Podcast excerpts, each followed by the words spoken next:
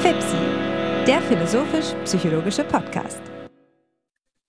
Herzlich willkommen, meine Damen und Herren, zur 88. Episode des Podcasts FIPSI, des philosophischen und psychologischen Podcasts. Heute in einer Folge, die eine Schnapszahl trägt, die 88, eine Folge, ähm, in der wir uns erneut nur zu zweit treffen. Wir haben gewisserweise eine Phase der herbstlichen Einkehr im Zwiegespräch und sind die Gäste eigentlich nicht ausgegangen, aber es sind die Arbeitspflichten, die uns vor der ähm, Rekrutierung, der Akquise von, ähm, von Gästen und möglichen Gesprächspartnerinnen und Gesprächspartnern etwas zurückschrecken lässt. Der gleiche Grund ergibt sich für eine gewisse Verzögerung. Vielleicht wissen Sie, dass wir eigentlich das Ziel haben, jeden Montag eine Folge zu veröffentlichen. Jetzt ist es schon Samstag und vor fünf Tagen ist keine Folge erschienen. Aber ich gehe davon aus, dass Sie, liebe Hörerinnen und Hörer, ganz im Bewusstsein, Fipsi hören, dass wir Menschen sind und nicht Maschinen, die auf den Montag geeicht sind. Dort treten allerlei Aufgaben dazwischen und dennoch ringen wir immer damit, Ihnen rechtzeitig die Folge zu präsentieren. Ganz in diesem Sinne begrüße ich also meinen lieben Freund Hannes. Ja, ich nehme auch gerne einen, einen Teil der Schuld, den großen Teil der Schuld auf mich, was die Verzögerung angeht. Es war ja so, dass ich jetzt gerade endlich nach Jahren des Aufschubs mich dazu, äh, ja, herabgelassen kann man nicht sagen, aber mich dazu durchgerungen habe, meine Masterarbeit in Psychologie abzuschließen, abzugeben und das ging, wie es dann eben ist, wenn man das schon im, im fortgeschrittenen Alter, sage ich jetzt mal, macht.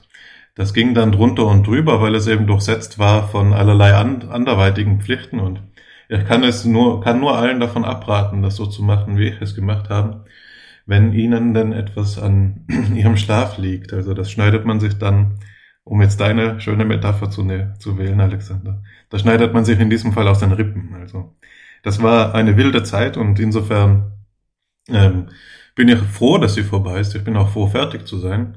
Und ich merke, dass es jeden Tag, seitdem es vorüber ist, wie schön und einfach alles wieder ist, wie viel Zeit man hat, wie die Tage vergehen können, obwohl man äh, noch nicht so viel gemacht hat. Das sind alles ähm, Luxusgüter, die einen da erst erschlossen werden äh, müssen. Aber ich finde auch, und das ist das Letzte, das ich dazu sage, das ist ähm, eine, eine interessante Beobachtung, die ich da gemacht habe in dieser Zeit, war die, dass das akademische Arbeiten durchaus etwas Dionysisches haben kann.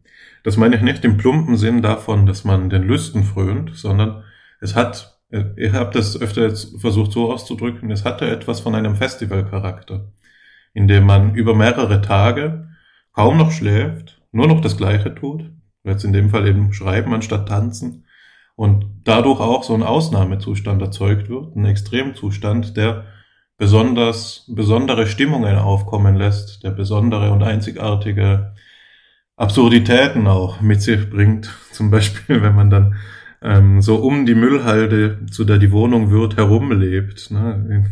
Wenn man so auf Zehenspitzen ähm, durch die eigenen vier Wände geht und sich das alles einmal ganz gepflogen egal sein lässt. Das ist doch so und es gibt dadurch auch, auch das Hochgefühl des Abschlussstresses, in dem die Dinge eben gelingen, in der, oder in dem man nur noch lachen kann, weil es nicht gelingt oder nicht so gelingen scheint.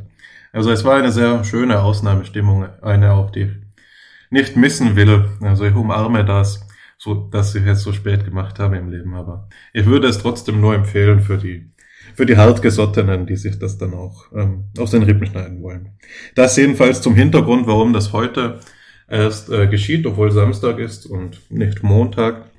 Das wirft für uns, dich und mich, Alexander, natürlich die Frage auf, ob jetzt nächste Woche eine Montagsepisode drin sein wird. Das sehen wir dann, wenn es soweit ist. Jetzt wenden wir uns aber erst einmal der Aufgabe zu, die unmittelbar äh, vor uns liegt. Und das ist die Fortsetzung, darf man sagen, eines Gespräches, das wir gerade eben im Rahmen unseres Lesekreises, ähm, unseres ausnahmsweise schlecht besuchen, besuchten Lesekreises, weil alle unsere scheinbar vertrauten Alliierten uns im Stich gelassen haben, aber trotzdem diskutiert haben. Ne? Wir haben es uns nicht verderben lassen, der Geist geht seine Schritte, ungeachtet dessen, wer sie mitgeht.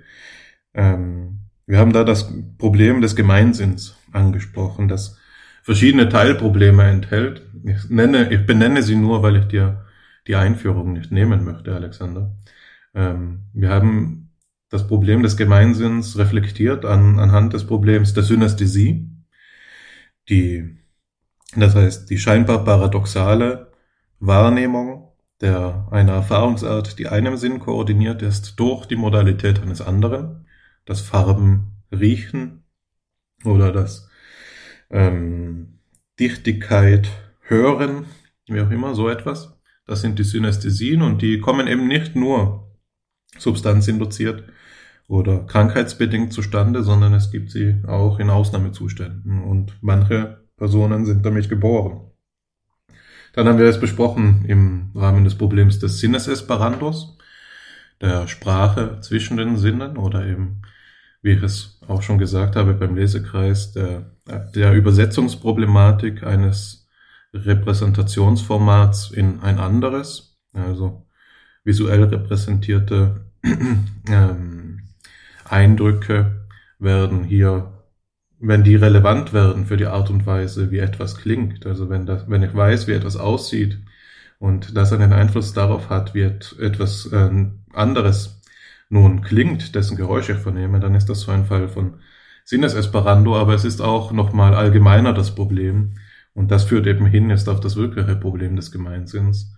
Wie denn überhaupt die Sinne als separate Modalitäten zu so etwas führen können wie einem einheitlichen Gesamtbewusstsein? Also wie findet diese Integration statt? Oder muss da überhaupt etwas integriert werden? Also ist das ursprünglich getrennt und wird ein, zu einer Einheit gemacht oder ist das eine ursprüngliche Einheit, die wir jetzt durch einen wissenschaftlich gebildeten Blick zerlegen und uns dann quasi die Fragen selbst vorlegen, dass wir sie wieder zusammenfügen müssten. Das ist, denke ich, ein, ein Aufriss des Grundproblems, von dem wir handeln. Man muss natürlich auch noch sagen, dass Gemeinsinn im Deutschen vor allem ähm, die Konnotation hat, dass man hier Hausverstand mithören könnte. Ich bin gespannt, ob du meinst, dass das zusammenhängt. Meines Erachtens wäre das nochmal ein geschiedenes Problem, das des Common Senses. Ähm, ist etwas anderes als der deutsche Gemeinsinn. Aber ich will nicht ausschließen, dass es da Verbindungslinien gibt. Nun, du hast jetzt schon viel vorweggegriffen. Ich glaube, dass wir, wenn wir die FIPSI-Episoden zu kategorisieren versuchen und von dem Grundkurs FIPSI sprechen, von FIPSI liest und von ähm, FIPSI mit Gast, dann ist diese Folge nicht ein Bestandteil des Grundkurses. Es ist vielleicht eben eher FIPSI problematisiert denn der Begriff des Sensus communis ist jetzt für uns keine Grundvokabel unseres eigenen Forschens, sondern eher etwas, das wir genutzt haben, um auszu, die Hand auszureichen. Ein Kuriosum, äh, über das ich immer mal wieder gestolpert bin und dann gab sich die Gelegenheit, dass wir dem zusammen äh, nachforschten, als uns Ruben Ellinghaus, unser Freund und bereits über Fipsi mehrfach auch in Erscheinung getretener äh, Gast dazu eingeladen hatte, im Kolloquium seiner Arbeitseinheit an der Fernuni Hagen einen Beitrag zu leisten. Jedenfalls wählten wir dieses Thema, weil wir uns die Hoffnung machten, dass wir einen Beitrag der theoretischen Psychologie zur Experimentalpsychologie, insbesondere der Psychophysik, leisten könnten. Und ähm, wir wollten also ein Konzept begrifflich ausarbeiten, um dem Forschen, dem empirischen Forschen eine Grundlage zu schaffen oder vielleicht, um es nicht ganz so stark zu formulieren, um sie zu bahnen, um sie zu geleiten, um ihr etwas zur Seite zu stellen, was dabei helfen kann, die Kategorien besser zu bilden oder die Methoden präziser zu wählen, die Theorien zu validieren, die Theorien zu verbessern, die in dieser Forschungsrichtung vorliegen. Ich beginne in diesem Sinne jetzt nicht mit einem historischen Abriss, der sicherlich auch nicht vollständig zu vermeiden sein wird, aber jetzt hier ohne Anspruch auf Vollständigkeit geschieht, eher mit einer Frage äh, einer problematisierenden Perspektive.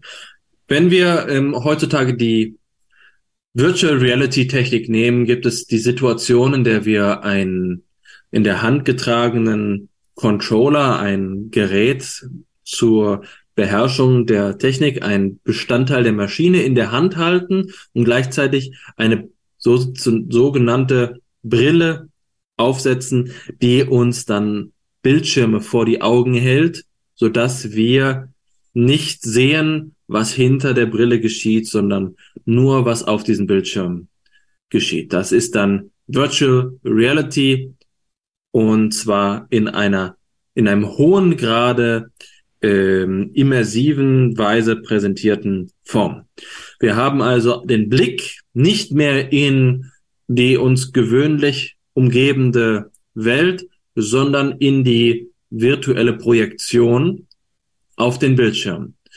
Und gleichzeitig sind wir natürlich nicht in diesen Ort hineinversetzt, sondern wir erleben mit unseren übrigen Sinnen, zum Beispiel eben mit den Händen, weiterhin die Umgebung. Und jetzt sehen wir an uns hinab und die Simulation, beispielsweise das Computerspiel, das wir, den wir uns hier auf, äh, aufsetzen, auseinandersetzen, gibt uns jetzt, sagen wir mal, ein Schwert in die Hand. Was wir in der Hand fühlen, ist ein Controller, ein Plastikteil. Was wir in der Hand sehen, ist ein Schwert aus Metall. Vielleicht sieht es nicht ganz so aus, wie wir es in der Wirklichkeit erwartet hätten, aber manchmal ist der Eindruck so stark, dass es uns doch äh, also ich will fast schon fluchen, äh, dass es uns schon ausgesprochen wirklichkeitsnah vorkommt. Was das jetzt genau bedeutet, ob wir uns dabei täuschen, ob wir uns darauf einlassen, ob wir im Spiel, in der spielerischen Haltung als Homo Ludens, als der spielende Mensch es gestatten, ob wir uns der Fiktion des als ob hingeben, das sei jetzt mal ausgeklammert. Wir konzentrieren uns nur darauf, dass wir das eine in unserer Hand sehen und das andere in unserer Hand fühlen. Wie ist das jetzt, wenn wir damit die Situation vergleichen, dass wir die Brille absetzen und anstelle des Schwerts äh, tatsächlich das Plastikteil in unserer Hand sehen? Wie stehen diese beiden Situationen zueinander im Verhältnis? Das eine Mal sehen wir, was wir wirklich in der Hand haben. Das andere Mal ähm, sehen wir es, sehen wir eine Projektion, ein ähm, uns vorgegaukeltes Bild was nicht damit zu tun hat, was wir wirklich in der Hand haben. Oder eben nur zu einem bestimmten Grad, weil es die Bewegungen nachvollzieht. Nun, ähm, das ist natürlich jetzt ein konkretes Beispiel, das, glaube ich, in einer prägnanten Weise uns vor Augen führt, was hier die Thematik ist, wenn du von Integration sprichst.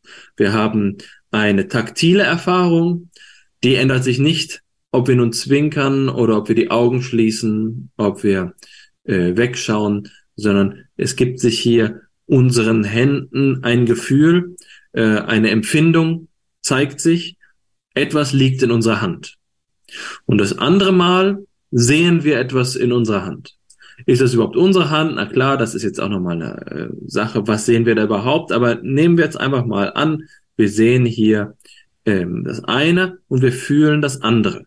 Was ist denn überhaupt der Anlass dafür, dass wenn wir tatsächlich das in der Hand sehen, was dort wirklich ist, dass wir es für dasselbe halten. Wie kann es sein, dass wenn wir den Apfel in der Hand halten und in ihn hineinbeißen wollen, dass wir vertrauen, dass dort ein Apfel in der Hand liegt, den wir festhalten können, dass unser fester Griff demselben Apfel dient, den wir äh, sehen. Es könnte sich doch auch tatsächlich so darstellen, dass wir etwas sehen und etwas fühlen und es nur eine Hypothese ist, eine Schlussfolgerung, eine äh, Gewohnheit oder äh, eben eine Selbstverständlichkeit, dass das dasselbe Objekt ist. Was ist die epistemische Garantie dafür, dass unsere Sinne denselben Sachverhalt geben, dass sich in ihnen die Welt einheitlich gibt. Damit ist schon viel gesagt, die einheitliche Welt. Könnten wir nicht gleichsam auch so viele, an so vielen Welten teilhaben, wie wir Sinne haben? Gibt es nicht die Welt des Hörens und die Welt des Schmeckens, die Welt des Sehens und so fort, bei denen wir vielleicht sogar sagen können, selbst wenn wir glauben, es sei derselbe Apfel, den wir hier einmal tasten, einmal sehen, einmal schmecken, das ist doch eigentlich das Rot äh, des Apfels mit der Säure des Apfels und mit der Festigkeit des Apfels äh, nichts zu tun haben. Wie stehen denn Rot, sauer und fest miteinander in Beziehung, dass wir, wenn wir sie jetzt einfach mal so als Adjektive vor uns herlegen, dass sie einen in irgendeiner Weise gearteten gemeinsamen Grund haben. Von naturwissenschaftlicher Einstellung betrachtet sollte das ja eine Selbstverständlichkeit sein, denn die Garantie dafür ist, dass all diese Eigenschaften auf die gleiche Sache Bezug nehmen. Die Sache ist hier die Garantie, äh, die Sache ist die Integration. Ähm, das wollen wir uns aber nicht so leicht machen. Warum können wir es uns nicht so einfach machen? Wir gehen einfach mal davon aus, dass die Außenwelt nicht selbstverständlich ist. Aber weswegen? Wir können uns hier auf den Standpunkt stellen, dass die Außenwelt ähm, so etwas wie die ursprünglichste aller Gewissheiten sei, aber wie lässt sich das rechtfertigen? Die Gegenperspektive wäre hier zu sagen, die ursprüngliche Gewissheit ist doch unsere Erfahrung selbst. Insofern als wir es sind, die wir urteilen, und das lässt sich vielleicht mit René Descartes rechtfertigen, müssen wir doch den Anhaltspunkt nicht draußen, sondern drinnen setzen.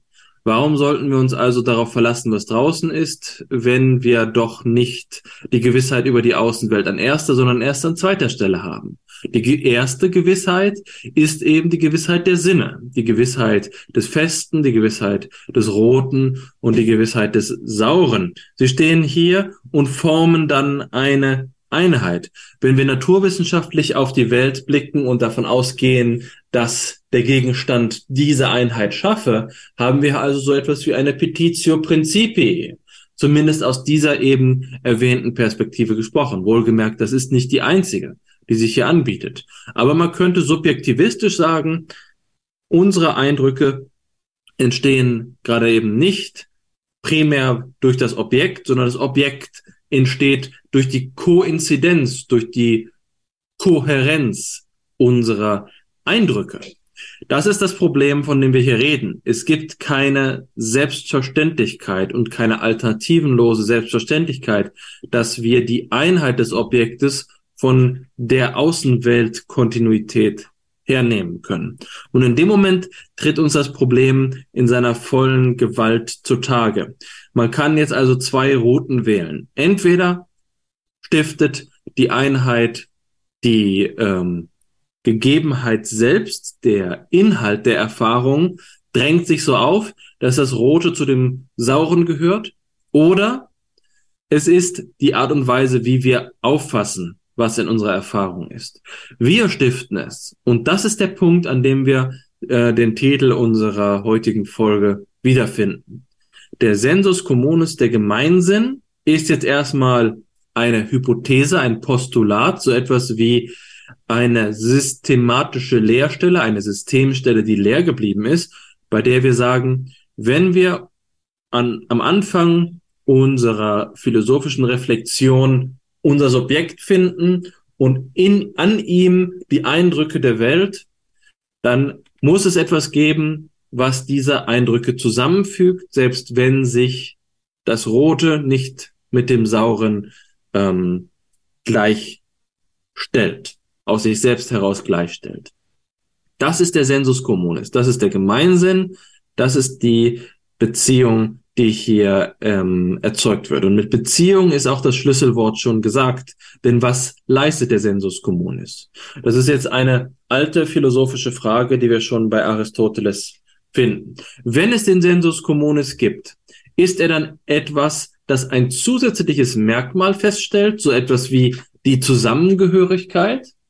Oder ist der Sensus communis etwas, was keine eigenen Qualitäten gibt? Ein Sinn, ja, wohlgemerkt etwas, das uns über die ähm, Welt informiert, das uns etwas gibt, also ein tatsächlich ein Sinn, wie wir von den Sinnen sprechen, aber dieser Sinn gibt uns keine eigenen Qualitäten, sondern er gibt uns Relationen zwischen Qualitäten. In dem Moment ist natürlich der ursprüngliche Begriff der Sinne transformiert. Wir können ursprünglich von den Sinnen so sprechen, dass es die Empfindungsorgane sind, mit denen sich die Eigentümlichkeiten der Welt in das Subjekt prägen oder das Subjekt zum Zeugen der ähm, Welt wird. Oder wir können sagen, dass die äh, Sinne andere Arten von Gegebenheitsweisen beinhalten, wie auch die Relationen. Die Relationen sind aber gerade nicht so etwas, was selbstverständlich zu einer eigentümlichen Wirklichkeit gehört, denn wir können Relationen ja auch herstellen. Und das führt uns an den Punkt, an dem das Sensus Communis Problem in seiner philosophischen Reinform zurückbindet an das Problem von Aktivität und Passivität. Die Sinne überhaupt, ohne dass wir den Sensus Communis zu ihnen rechnen, sind ihrem ursprünglichen Verständnis nach rein passiv. Sie fassen bloß auf. Wenn uns das Licht ins Auge scheint, dann lassen wir es nicht scheinen. Und ja, äh, das Augenzukneifen ist damit nicht gemeint. Wir können uns in keiner Weise aktiv zu der Anwesenheit und der Verfassung des Lichtes verhalten. Es ist nun mal einmal rot oder es ist weiß, es ist hell, es ist dunkel, wie auch immer es äh, gestaltet sei. Das Licht liegt nicht in, in unserer Verfügungsgewalt. Wir haben keine aktive Rolle bei der Auffassung des Lichtes in unserem Auge. Wenn wir jetzt aber sagen, dass der Sensus communis ein Sinn wie jeder andere Sinn sei, der Relationen gibt, dann können wir doch aber sagen, dass hier zumindest dem Prinzip nach die Möglichkeit besteht, das Rot einmal zu verknüpfen und einmal nicht zu verknüpfen.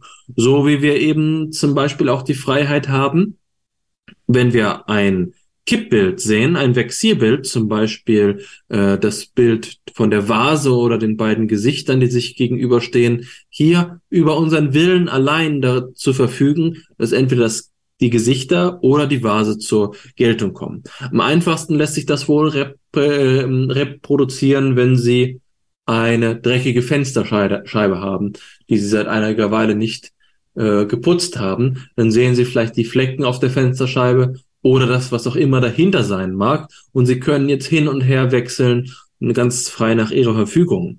Was integriert denn dieses Bild? Was separiert es? Wenn wir von Relation sprechen, dann können wir nicht nur von Integration, sondern wir können auch von Desintegration sprechen. Der Abstand, die ähm, Ungleichheit ist ebenfalls eine, ähm, ein Merkmal, bei dem nun also der Sensus communis zu einem Nus poeticus, zu einem tätigen Geist, zum Verstand als aktiven, zum spontanen wird. Hier ist der brenzlige Punkt in dem Problem erreicht, von dem wir sprechen, das sich auf mehreren Ebenen auflösen lässt.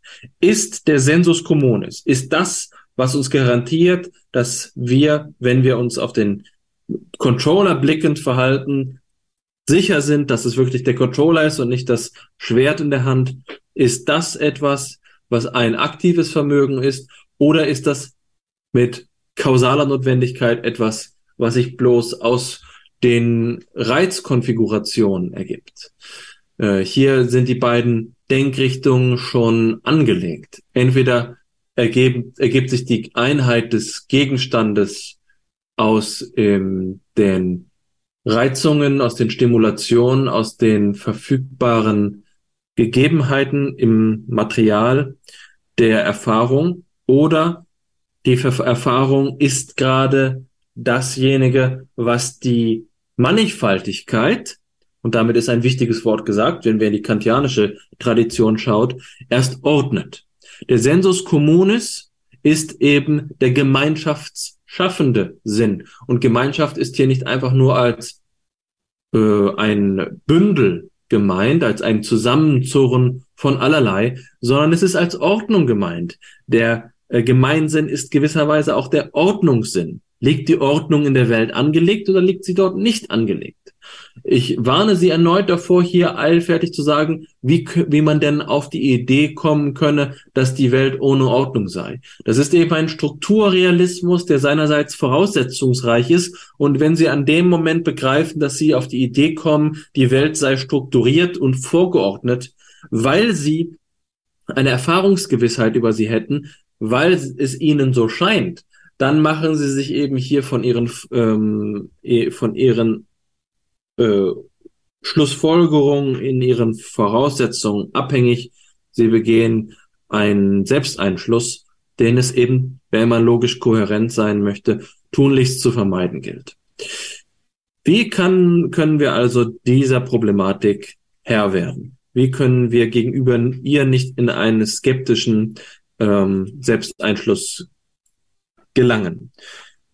Da muss man jetzt gut aufpassen. Die Art und Weise, wie ich es bisher dargestellt habe, ist eben diejenige, in der ich mir diese ausweglose Situation besonders günstig hergestellt habe. Es sind die Pfade, die ich gewählt habe in der Vielfalt des philosophischen Irrgartens, bei denen man genau in der Sackgasse ankommt. Aber an der ein oder anderen argumentativen Vorannahme kann man hier doch Alternativen aufzeigen, so dass es doch zumindest zu einem Lageplan wird, bei dem wir kartieren können, ob man bei der einen oder anderen Abbiegung nach links oder rechts vielleicht doch dieses Problem vermeiden kann. Und das ist die Situation, die ich jetzt hier gerne mit dir diskutieren möchte. Die Ausgangslage will ich nochmal ganz grundsätzlich zusammenfassen. Der Sensus communis ist entweder, aristotelisch gesprochen, ein Empfindungsvermögen oder, und damit zeige ich schon einen Abweg ab, eben etwas anderes, das es ermöglicht, dass dasjenige, was uns mit der Sinnesgewissheit gegeben ist, und damit zeige ich den nächsten Abweg an. Vielleicht ist die Gewissheit der Sinne nicht die höchste aller Gewissheiten. Vielleicht gibt es ja andere Gewissheiten. Dass das, was uns mit der Sinnesgewissheit gegeben ist, nicht als ein für jede Sinnesqualität einzigartiges äh, Feld gegeben ist, sondern ein zusammengehöriges. Die Zusammengehörigkeit, das Verbinden, das Zusammenfügen ist hier das Besondere.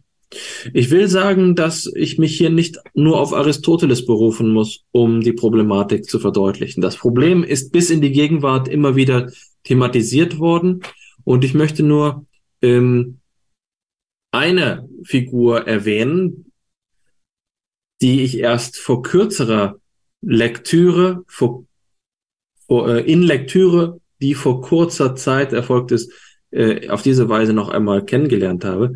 Und das ist Herbert, Johann Friedrich Herbert, der die Auffassung vertreten hat, dass wir einen Empfindungsatomismus rigoros vertreten müssen, wenn wir ähm, den Realismus aufrechterhalten wollen.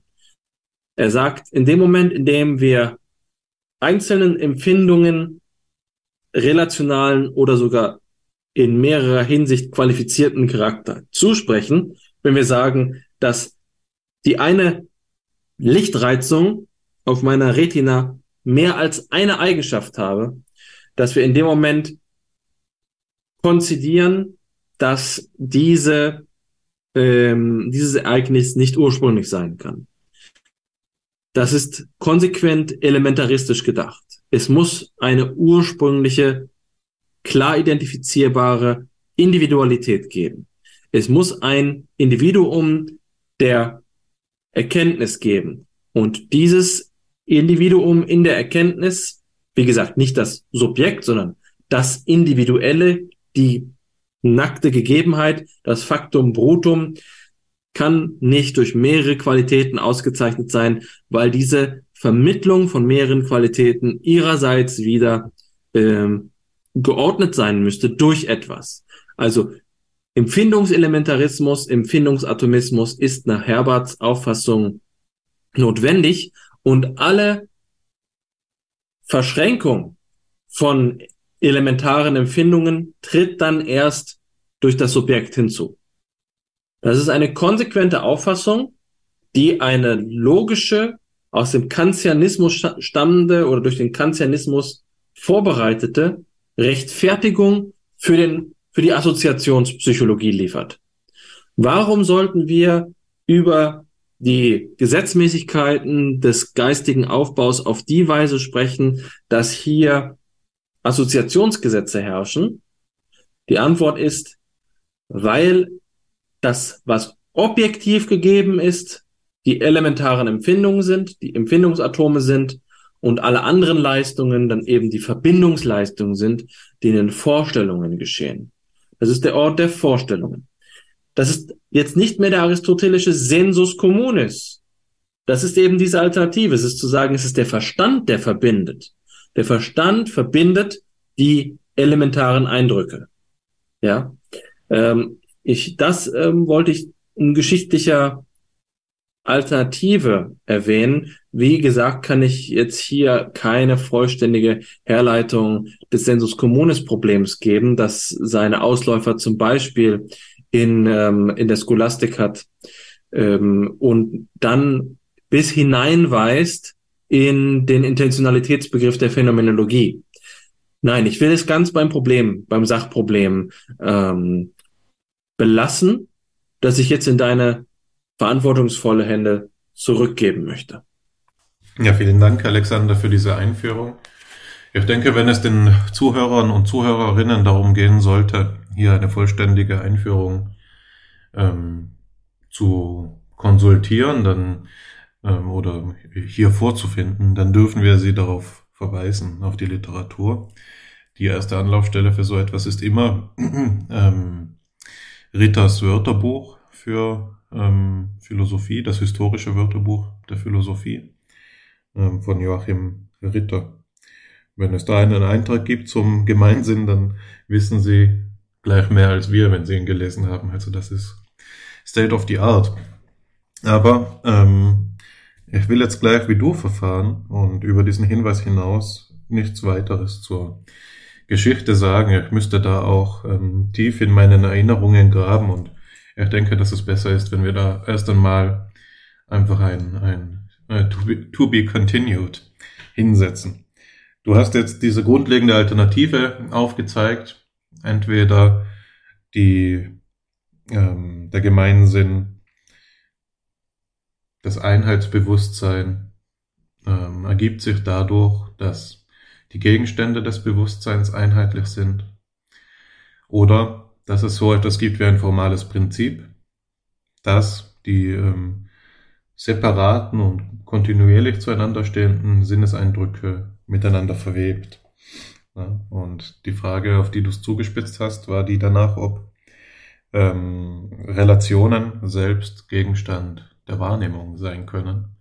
Ich denke, dass es ähm, nahe liegt, hier zumindest in der Art einer Liste aufzuzählen, dass es äh, durchaus verschiedene psychologische Positionen gegeben hat, die eben so etwas angenommen haben. Freilich ist das immer eine Frage der Interpretation auch, aber das erste, das sicher zu Verstand kommt, sind die Gestaltpsychologen, die Gestaltgesetze, in der eben ähm, umfangreiche, ganzheitliche und teilweise eben auch relationale oder proportion, proportionsabhängige ähm, Eigenschaften des Wahrnehmungsbildes wahrgenommen werden oder zu Bewusstsein kommen und das sogar auf eine Weise, die der Wahrnehmung des Einzelnen vorausgehen soll. Eine andere Denkrichtung wäre die Psychophysik. Ich denke an das Weber-Fechner, äh, doch Weber-Fechner-Gesetz, wo es um die, um den logarithmischen Zusammenhang von ähm, Reizintensität und Unterscheid, Unterscheidungsfähigkeit geht. Also kleine Unterschiede in der Reizintensität können in kleinen Größenordnungen gut unterschieden werden, in größeren dann schlechter. Ein, ein Gramm ist leichter von 10 Gramm zu unterscheiden als ein Kilo und ein Gramm als von ein Kilo und 10 Gramm. So kann man sich das vor Augen führen. Und so weiter. Also es gibt eine Reihe von Denkangeboten in der Psychologie, in denen durchaus äh, mit dieses Problem der Relation verhandelt worden ist. Ich denke, dass man es als Problem der Relation anspricht, ähm, weckt in mir zumindest auch die Assoziation des Status der Kategorie der Relation seit Aristoteles, nämlich das Problem, dass sie hier nicht als, als ähm, eine Kategorie der Substanz angesprochen werden kann und dadurch schlussendlich keinen wesentlichen Status hat, da das Relationale ja immer die Verbindung von zweierlei mindestens ausdrückt und somit nicht, weder dem einen noch dem anderen Ding wesentlich innewohnen könne. So ist hier der alte Gedanke und ich denke, dass, und das ist bei Phipps ja auch immer wieder zur Sprache gekommen, einige der neueren Entwicklungen der Denkgeschichte genau als Versuch verstanden werden können, hier das Relationale in den Status der Wesentlichkeit zu heben.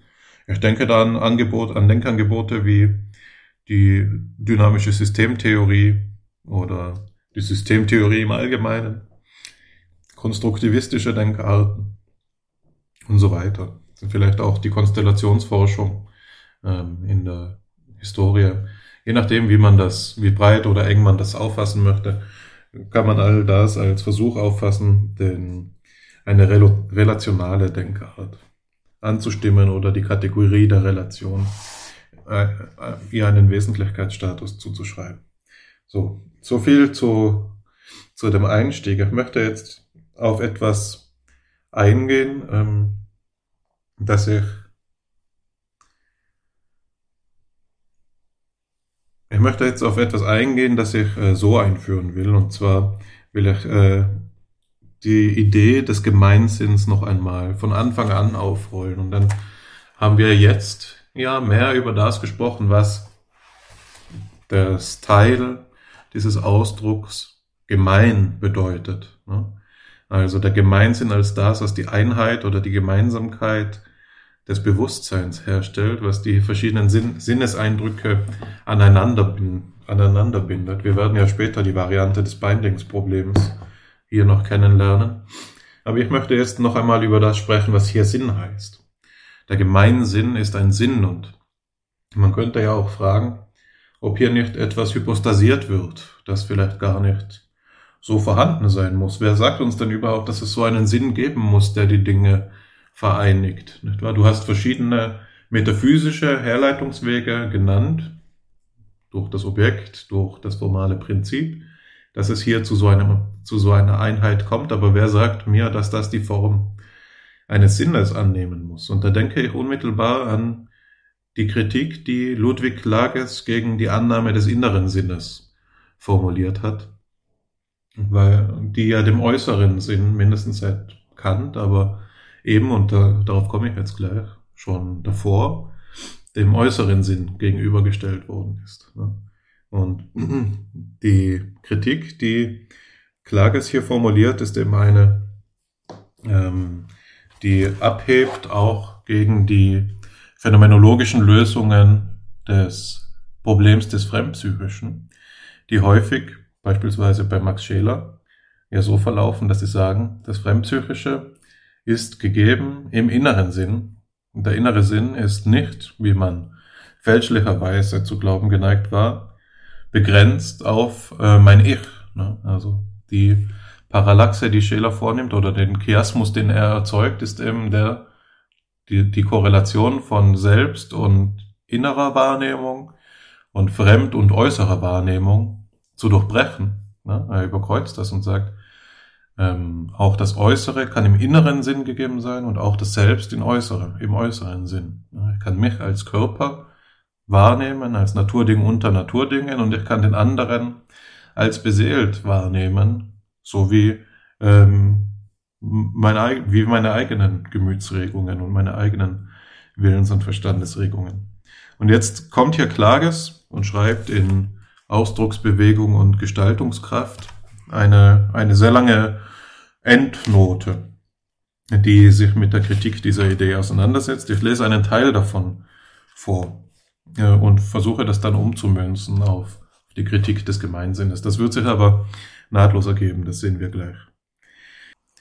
Bei dieser Passage handelt es sich um ein, eine Stelle, an der Klages Melchior Palagie zitiert, und zwar sein Werk Naturphilosophische Vorlesungen über die Grundprobleme des Bewusstseins und des Lebens. Also es handelt sich hier um ein indirektes Zitat. Leider konnte ich bis heute Palagi im Original nicht auftreiben.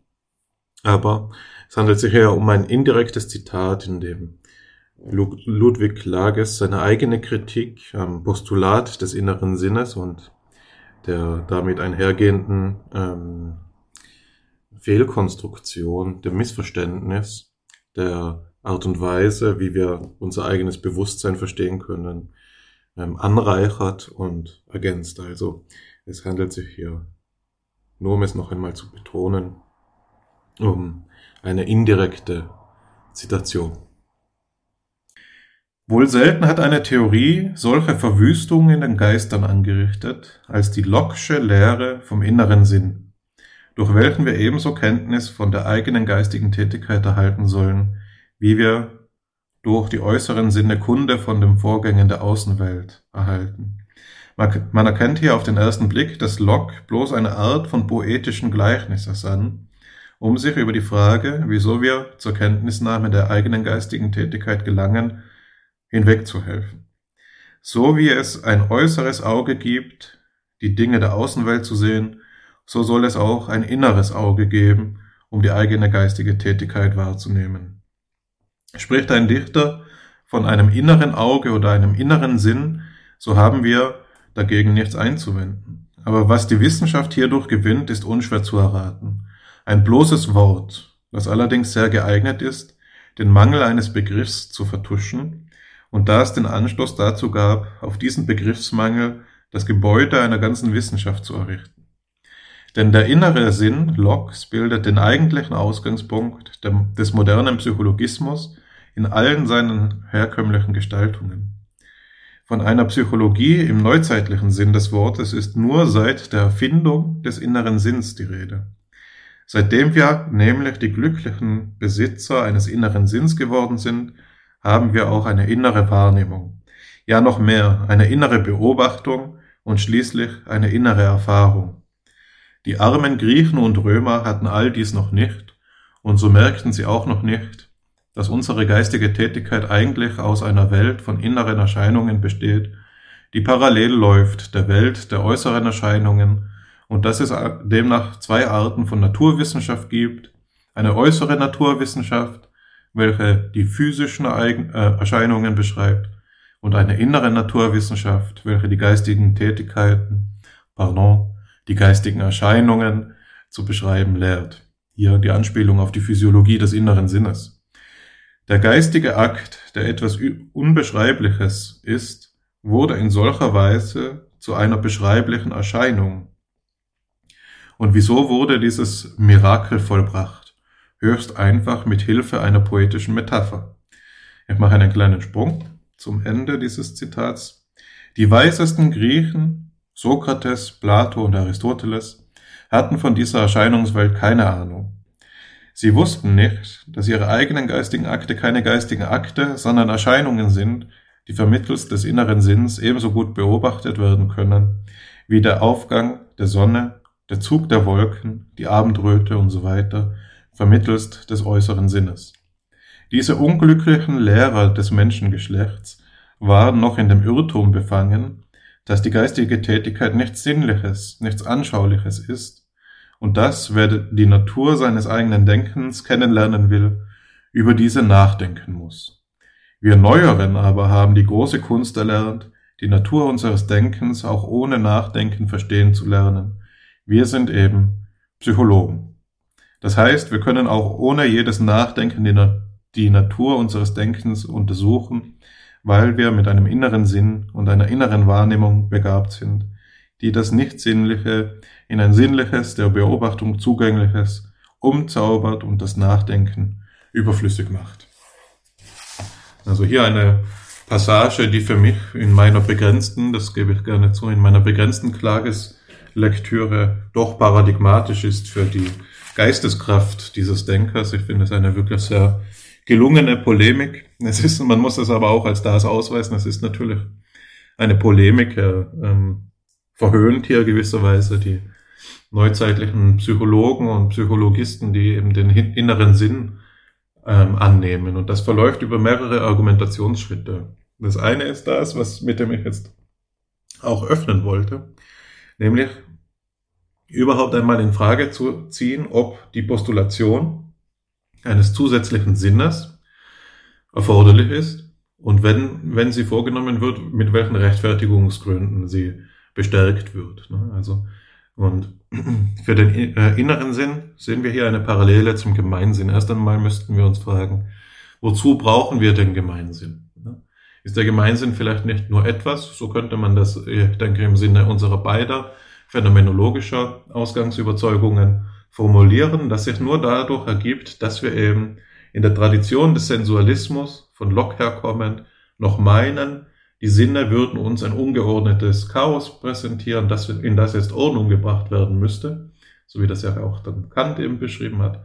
Aber in der Tat ist es eben nicht so, sondern durch das Intentionalitätsaxiom wissen wir, dass das, was hier äh, zur Wahrnehmung kommt, immer schon als ähm, gegenständlich oder als Objekt ähm, zur Wahrnehmung kommt und eben die Welt sich in ihrer ursprünglich gegebenen Ordnung uns zeigt. Ne? Also Max Scheler ist jemand, der das vielleicht stärker macht als jeder andere, indem er eben sagt, dass auch die Ordnungsprinzipien der Welt selbst in dieser Weise gegeben sind, nämlich als Tatsache, als Tatsachen und nicht als etwas, das ähm, a priori in einer transzendentalen Analyse ersonnen werden müsste, sondern es ist etwas, das in der Erfahrung selbst hervorscheint. Das wäre das Erste, das man hier analogisieren kann. Das nächste, der nächste Argumentationsschritt, den Klages hier vornimmt, ist eben zu sagen, Vorsicht, man muss Vorsicht walten lassen, wenn wir einen neuen Sinn einführen, dann denken wir ihn immer in Analogie zum äußeren Sinn. Die primäre Postulation des Sinnes ist der äußere Sinn, die Wahrnehmungsvermögen der äußeren ausgedehnten Wirklichkeit. Und der innere Sinn krankt daran, dass er jetzt hier zu einer Verdopplung der Welten führt, so dass es so scheint, als wäre die innere Welt analog strukturiert zu der äußeren. Es wäre hier Beobachtung möglich und damit sozusagen ein Experiment im Inneren, wenn man nur eine geschult genug, also eine gut genug geschulte ähm, Introspektionsfähigkeit hat, dann könnte man psychische Ereignisse an sich selbst beobachten und dadurch quasi, quasi experimentelle Evidenz über das Seelenleben erlangen. Das scheint äh, Klages hier unplausibel zu finden und dementsprechend zu kritisieren. Das macht er an, anhand dieser Polemik, wo er eben sagt, die großen Menschheitsbildner wussten das noch nicht und wir jetzt, nach, nachdem wir den inneren Sinn erfunden haben, müssten auf sie zurückblicken wie auf Blinde. Und das ist natürlich albern, das wäre Quatsch, weil wir doch eben etwas von Platon, Aristoteles und so weiter lernen können. Und jetzt könnte man sagen, ähm, was bedeutet das für den Gemeinsinn? Ist der Gemeinsinn hier ähnlich wie der innere Sinn so etwas wie eine Verdopplung oder Verdreifachung des Sinn der, der Welten? Ähm, da würden wir wohl sagen, wohl kaum. Ne? Der Gemeinsinn in seiner Annahme erfüllt eine andere ähm, epistemische Funktion, als hier eine Erforschbarkeit herzustellen, als eine neue Form der Beobachtung oder eine neue Erfahrungsart herzustellen, sondern er scheint mehr zu sein, wie zu funktionieren wie ein, ein komplementäres äh, Sinnesvermögen, das auf die Art und Weise, wie die anderen beiden oder das andere eine, der äußere und der innere, funktionieren. Und zwar ist der Gemeinsinn hier der, der das, ähm, die Verbindung vornimmt, der die Bindung des Sinnesmaterials bewerkstelligt. Also er ist ja nicht gleich wie die, oder in meiner Interpretation nicht gleich wie die innere, wie der innere Sinn eine Verdoppelung der Welten. Aber dennoch sehen wir, dass die Analogie uns eben helfen kann, uns darüber ins Klare zu kommen, was seine Funktion allererst ist. Ähm, genau, vielleicht einmal bis zu diesem Punkt. Jetzt können, können, will ich dich eigentlich fragen, ob du denkst, dass im Anbetracht dieser Ausführungen wir sagen müssten auch, dass das Problem des Gemeinsinns eine empiristische Denkfigur ist und dass das aus einer ähnlich sensualistischen Tradition herrührt, primär, und uns dadurch, daher in der phänomenologischen Denkart oder auch in einer zeitgenössisch-psychologischen Denkart zunächst einmal vor allen Dingen als Kontrastfolie gelten müsste. Und dass wir eigentlich heutzutage auf einem Stand der Erkenntnis sind, wo wir wissen, dass dieses Integrationsproblem nicht in der gleichen Schärfe besteht wie damals, weil wir einfach eine ganz andere ähm, empirische Ausgangslage haben. Na, die selbst der strengste zeitgenössische Sensualist muss ja Dinge anerkennen wie die ähm, ursprüngliche Gesichtswahrnehmung. Ja? Mit der Entdeckung des fusiformen Gyrus in der Neurowissenschaft wissen wir ja, dass Hirnareale der Wahrnehmung von Gesichtern äh, gewidmet sind oder diese primär verarbeiten, eben der sogenannte fusiforme Gyrus, was dann in weiterer Folge die Implikation hat, dass Sensualismus nicht bedeuten kann, nur das Minimum der Sinnesreizung, also nur das Minimum an Reiz, das ausreicht, um meine Sinne zu aktivieren, die Zellen meiner Sinne zu aktivieren, wäre das Wahrnehmbare, beispielsweise lediglich die Lichtwellen, wäre das Wahrnehmbare des Visuellen. So denken wir heute nicht mehr, sondern wir sehen eben, die Sinneszellen ähm, reagieren auf allerlei verschiedene Arten von Reiz.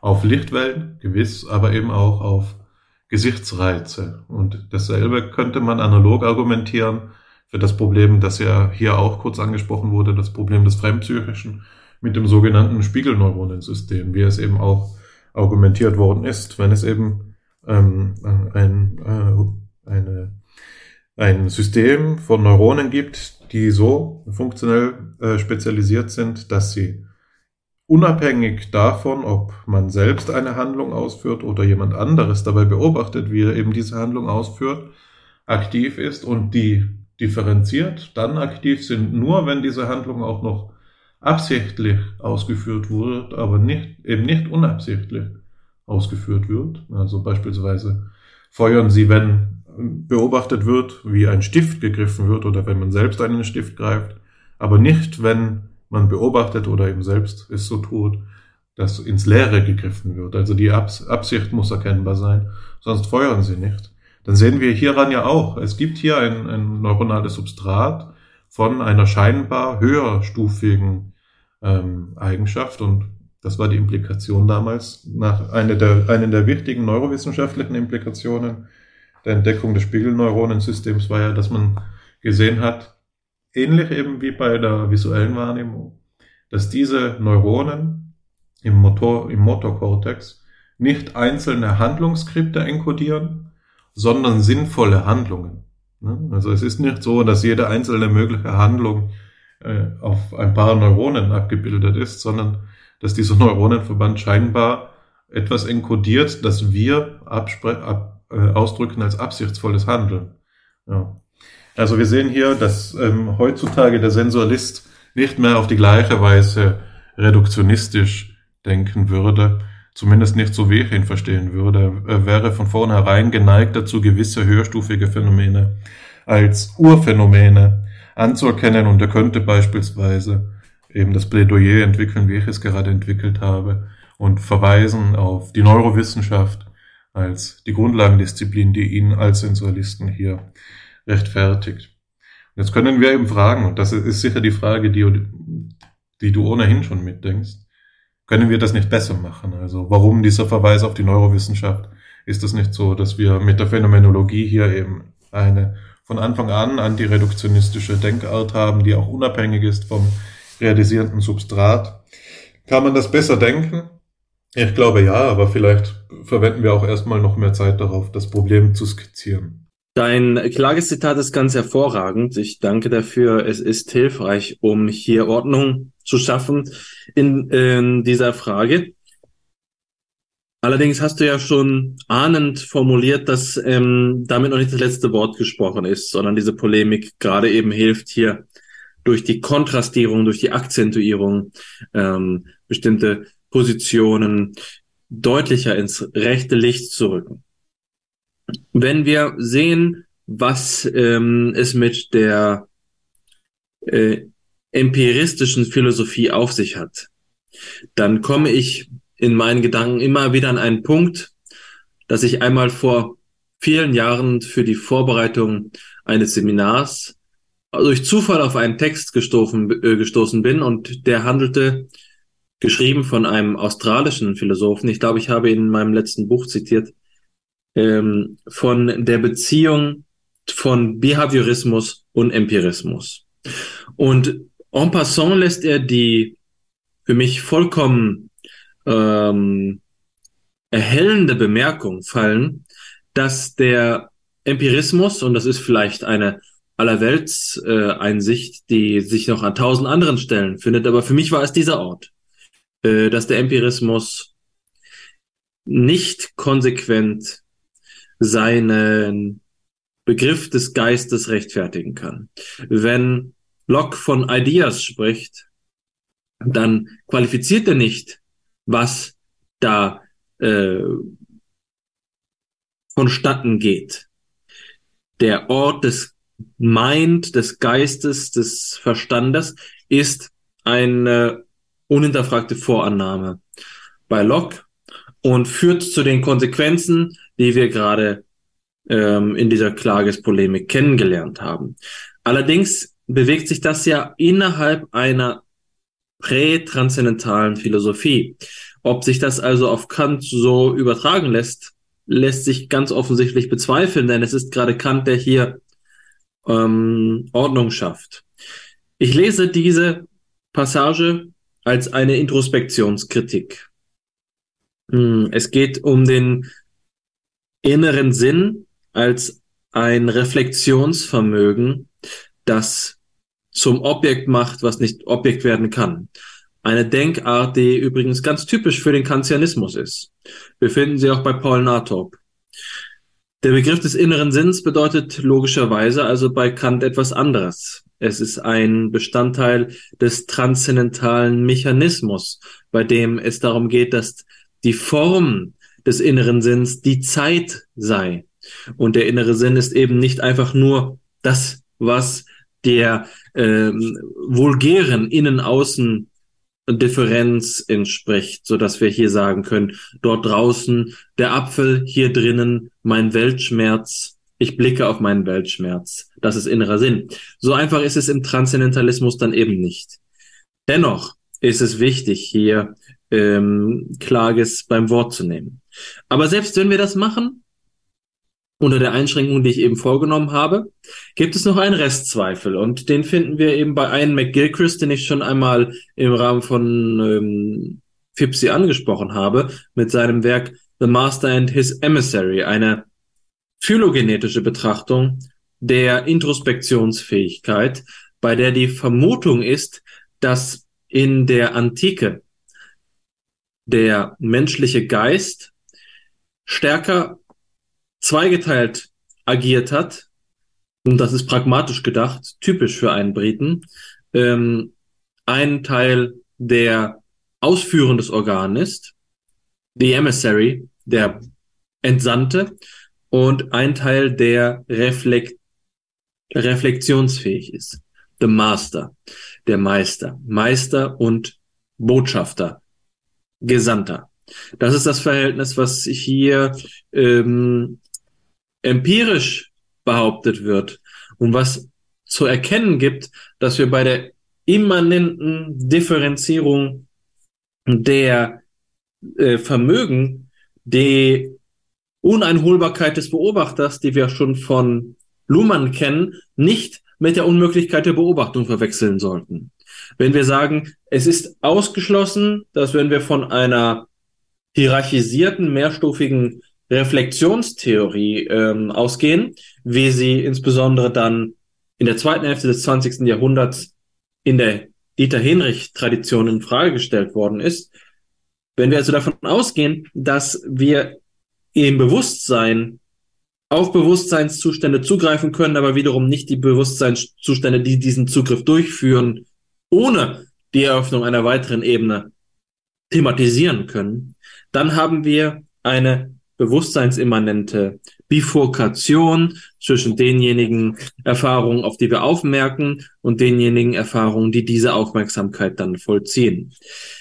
Insofern lässt sich hier doch noch einiges ergänzen. Ich denke aber, dass mit Blick auf den, das Problem des Gemeinsinns, dass du ja ähm, auch vollkommen zu Recht hier dann in die Beziehung zu dieser Frage gesetzt hast, noch einige Ergänzungen zu machen sind, äh, die ähm, vor allen Dingen das eine Thema betreffen. Und das ist das, was du angesprochen hast, nämlich äh, was bedeutet das aus einer nicht empiristischen Perspektive? Was bedeutet das zum Beispiel für uns Phänomenologen?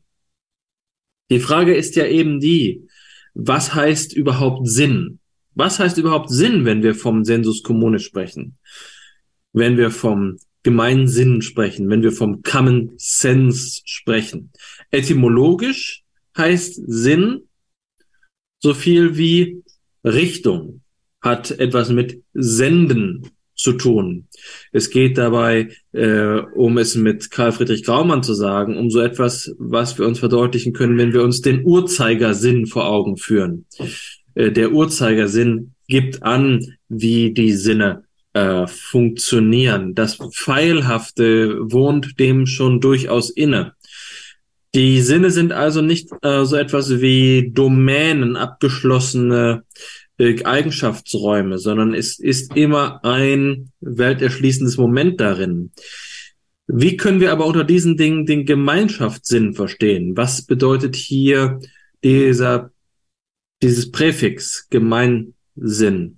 Gemein. Ist das der Sinn, der auf das Gemeinschaftliche abzielt? Oder ist es das Gemeinschaftliche an den Sinnen, was gemeinschaftlich auf etwas abzielt? Im ersten Fall hätten wir eben diese Aktivität, diese Spontaneität. Es wäre hier etwas, was den Sinnen erst das Gemeinschaftliche zuordnet durch die Erzeugung einer neuen ähm, heterogenen Ebene, die dann dem Ganzen einen gemeinschaftlichen Sinn gibt. Das andere wäre ja eher so etwas Performatives.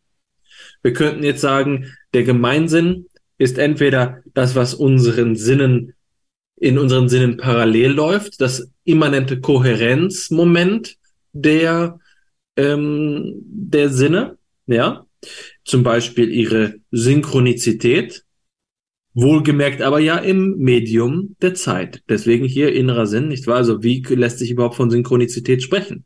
Das wäre ja sicherlich für viele hier auch der Anhaltspunkt, transzendental betrachtet. Wir sagen, weswegen gehen wir davon aus, dass der Apfel, den ich in der Hand halte, und die Festigkeit, die ich dabei spüre, dass die zusammengehören.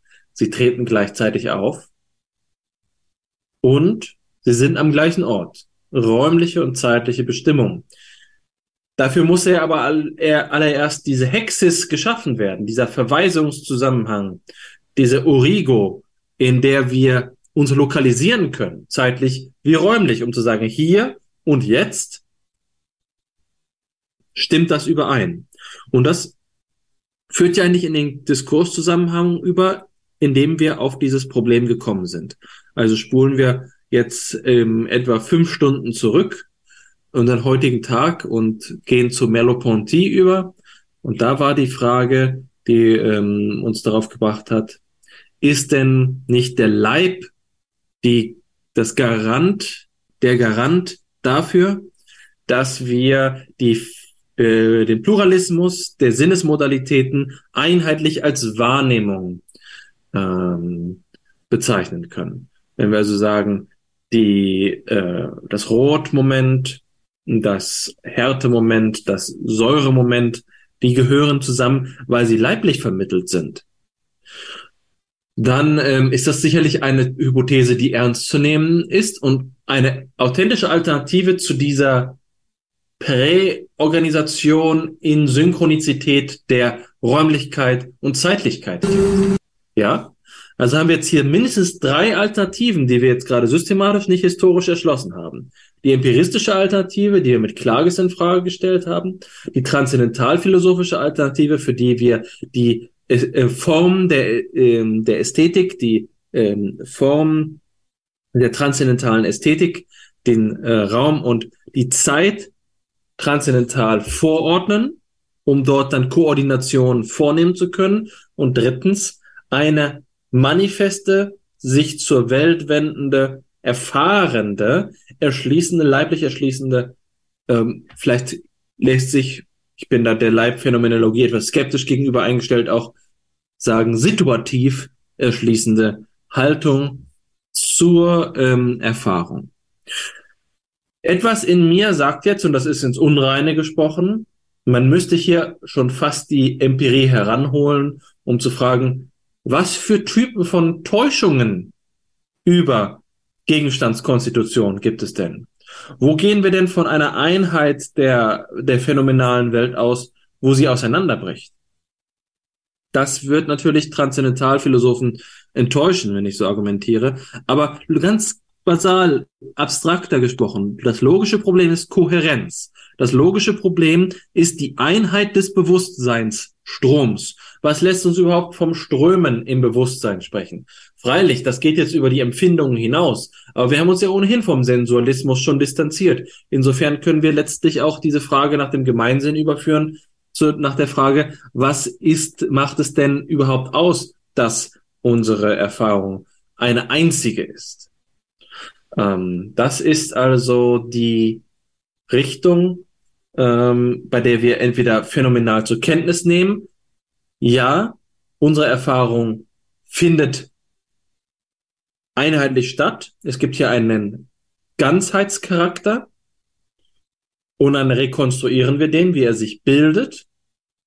Oder wir sagen, dieser Einheitscharakter ist die Voraussetzung dafür, dass wir überhaupt eine Vielfalt von Sinnen haben können.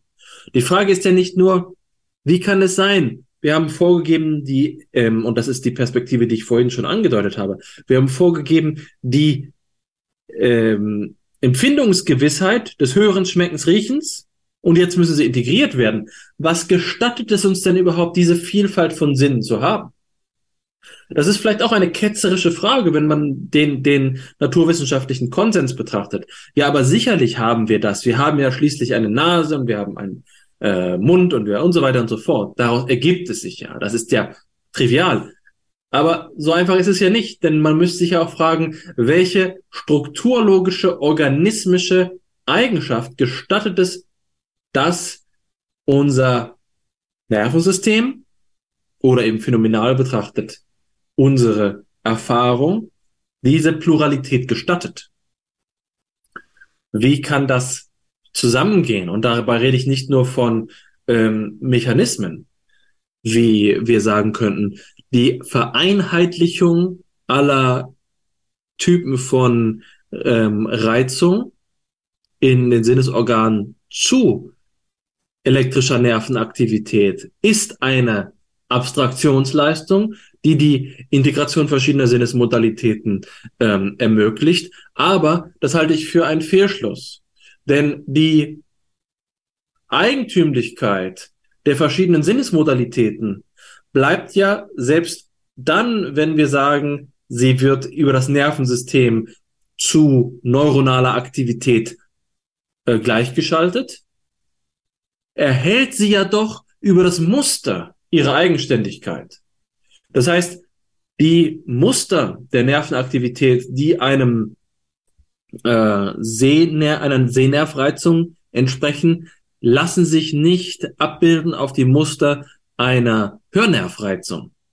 Und da haben wir dann also doch wieder nur in, in einer transponierten Weise die Frage, wie können diese unterschiedlichen Muster in Beziehung zueinander stehen? Wir werden das Sensus Communis Problem also durch einen naturalistischen, eine naturalistische Auflösung der, ähm, äh, des Nervensystems nicht los. Jetzt können wir aber genau auf dieser Ebene zu einem dritten Punkt kommen, der, für den ich diesen Redebeitrag äh, nutzen möchte. Und das ist, schauen wir doch mal in die Psychologie hinein. Was haben wir da für alternative Paradigmen? Und da haben wir das eine Konzept, das aus der Computerwissenschaft kommt, ähm, die, der sogenannte John von Neumann Bottleneck, der Flaschenhals, der, die Central Processing Unit. Eine Struktur, bei der die Auffassung ist, dass alle Arbeitsprozesse so vereinheitlicht werden müssen, dass eine einzige Einheit des Organismus von größter Potenz, das Arbeitsgedächtnis, die, die, die zentrale Prozessoreinheit, der Prozessor, dasjenige, was Prozesse ablaufen lässt, kurzum, der einzige Ort, an dem auch nur Prozesse stattfinden können, alles andere ist nicht Prozess, der Prozessor, nicht Prozess im starken Sinne, ähm, der ist hier auch Sensus Communis. Das ist der Schlüsselpunkt in der kognitiven Architektonik des Kognitivismus, die CPU-Einheit. Hat unmittelbar mit dem Sensus Communis zu Problem zu tun. Und die Alternative sind konnektionistische Modelle, die ja auf der äh, Traditionslinie Assoziationismus, Behaviorismus laufen. Und im Konnektionismus haben wir die Auffassung, dass wir desintegrierte äh, Aktivitätsmuster nur kontingent in Beziehung zueinander setzen müssten. Das heißt, wenn wir eine eigenständige Thalamus-Aktivität haben, muss davon der Präfrontalkortex nichts wissen. Das läuft einfach und dann macht die Hand das eine und der Herzschlag macht das andere oder wie auch immer. Ja, ähm, im Aras oder so, wo auch immer der Herzschlag oder die Atemfrequenz hier bestimmt werden. Das ist für unsere Problemlösungsaktivität dann gleichgültig, dass das Nervensystem vermittelt, dass äh, im ähm, aufsteigenden retikulären Aktivierungssystem die ähm, die Herzschlag und Atemfrequenz äh, reguliert wird. Scheint suggestiv, klar, zu funktionieren, aber wir, wir geben uns hier in einen slippery slope. Wie weit kann man denn desintegrieren? Was ist denn die kleinste Einheit? Oder anders gesagt, was konstituiert einen Chunk? In der äh, Neuropsychologie sprechen wir von Chunks von Neuronen. Was gehört denn da zusammen? Wie viele Einheiten machen eine Legion aus? Wie viele römische Soldaten formen eine Legion? Was ist überhaupt eine Legion? Warum ist nicht jedes Neuron einzeln? Warum ist nicht jeder Nervenimpuls, der einmal ein Neuron durchläuft, einzeln. Ja? Warum ist nicht jedes äh, Dendrit einzeln? Ja, und vor allen Dingen zeitlich betrachtet können wir ja auch noch eine Vereinzelung da durchführen. Warum sollte es nicht, ähm, warum sollte überhaupt der die gleichbleibende Nervenaktivität vor drei Sekunden und jetzt andauernd nicht in zwei Teile zerfallen? Warum ist der Fortbestand einer Nervenaktivierung ein Merkmal, das Beständigkeit konstituiert.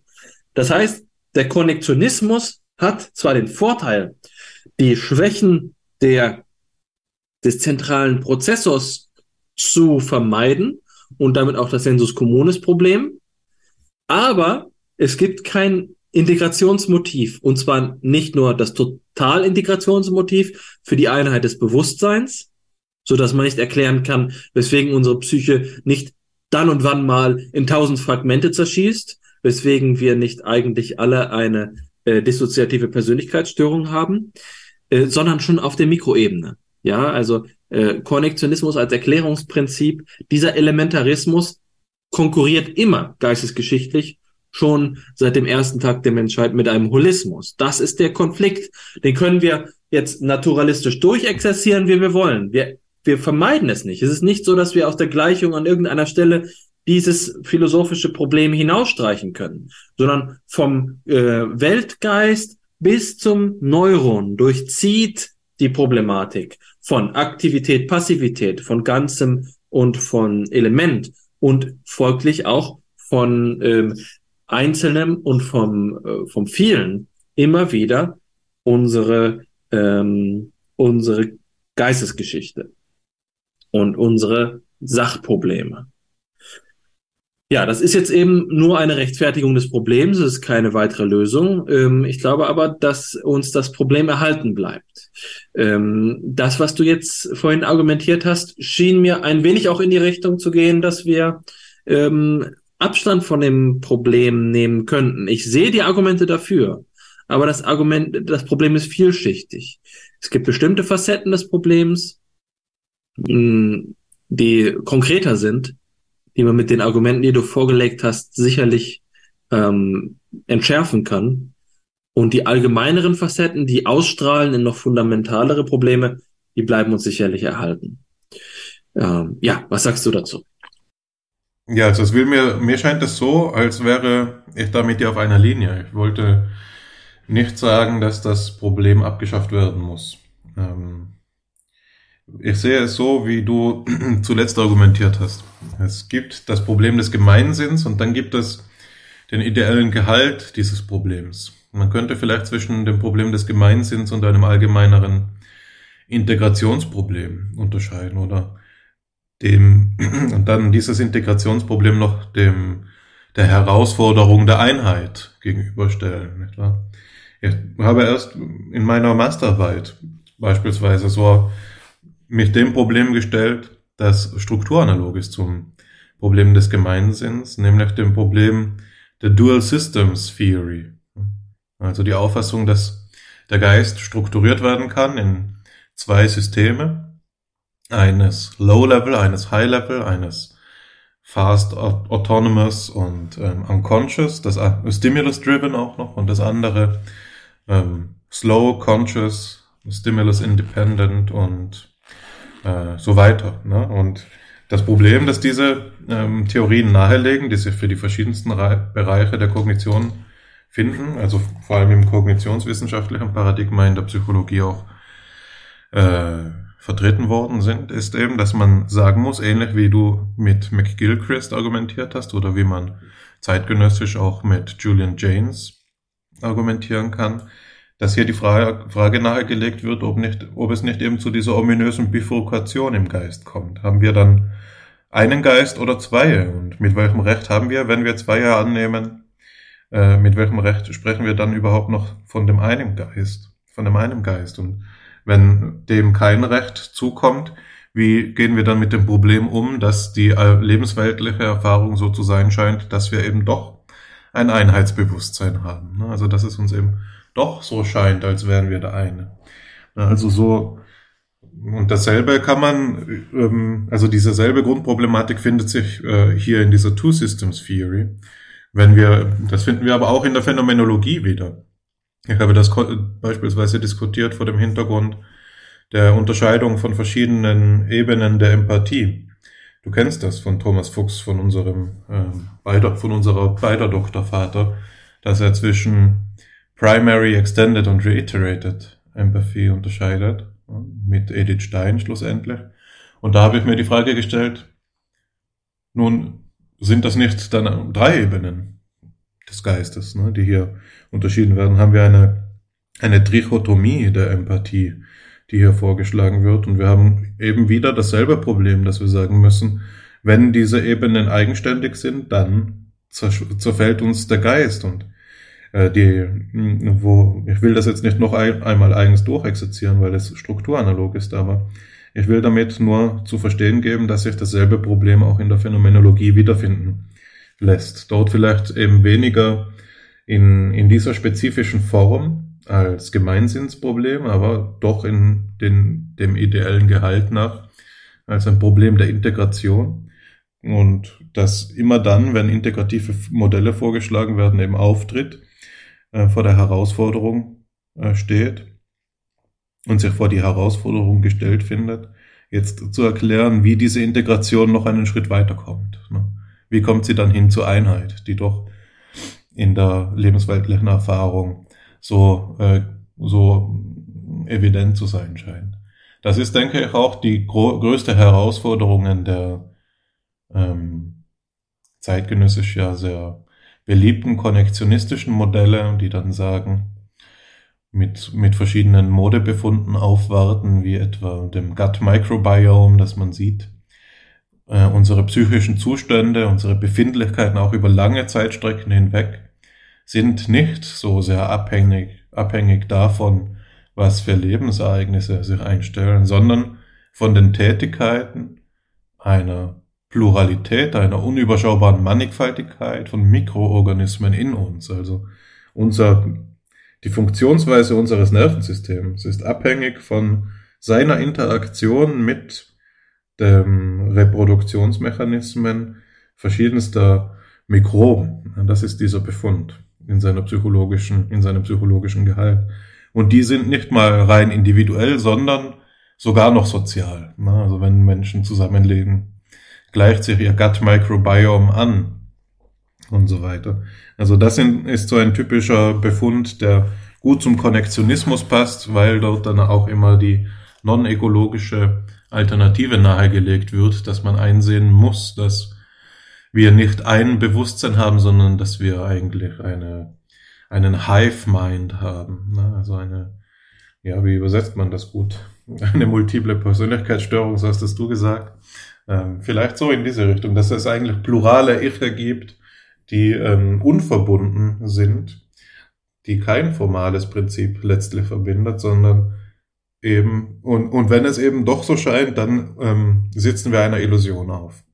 Und das ist ähm, sehr gut in der, in der ähm, Kühlschrank-Metapher zum Ausdruck gebracht. Ich verbinde die mit Daniel Dennett, obwohl ich jetzt nicht genau weiß, ob sie wirklich von ihm ist, aber aus dem Denkkreis des analytischen, vielleicht ist es auch Metzger, weil es ein Argument ähm, des eliminativen Materialismus ist, ähm, wo die Idee die ist, dass Selbstbewusstsein so lange keine Rolle spielt, bis man danach fragt und das, wir können das Selbstbewusstsein also analog vergleichen oder verstehen wie das Licht im Kühlschrank. Wenn man die Türe öffnet, dann leuchtet es, wenn man sie schließt, ist es aus. Und das Selbstbewusstsein scheint da zu sein, wenn wir eben reflektieren, aber in unserem äh, natürlichen Lebensvollzug stellen wir uns diese Frage nicht, sondern das Licht ist aus und wir äh, operieren einfach, wir führen unsere Tätigkeiten aus.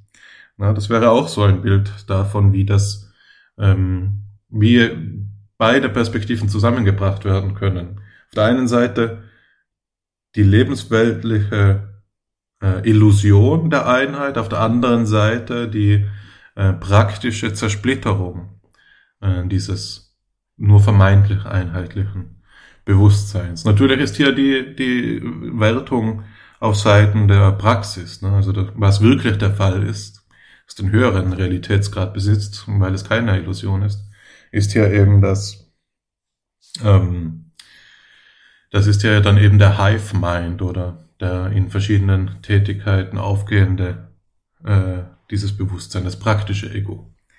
Jetzt will ich noch eine, ein Wort dazu sagen, zu dem, was du äh, an einer Stelle gesagt hast, wie, als du die Frage gestellt hast, wie es denn nun ist, wie es denn nun möglich sein kann, dass ein repräsentationales Format in ein anderes überführt werden kann. Ne? Also wie kann es sein, dass beispielsweise ich der, der rauen Kugel ansehe, dass sie rau ist, obwohl doch Reue, Rauigkeit eigentlich etwas ist, das ich durch den Tastsinn erfahre. Ne? Also wie kommt es zu dieser Integration der Erfahrungen, auch der äh, Erfahrungen, die ich in der Vergangenheit schon gemacht habe, in der einen Sinnesmodalität in die andere. Wie kann es sein, dass wir als visuell dominante Menschen mm, es äh, allerlei verschiedene Eigenschaften sehen, die eigentlich gar nicht gesehen werden können?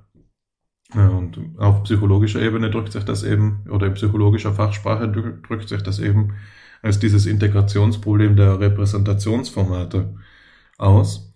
Da kann man eben auch eine, ähm, eine Kategorie ins Spiel bringen, die hier den Repräsentationalisten vielleicht retten könnte. Und das wäre der Begriff der Meta-Repräsentation.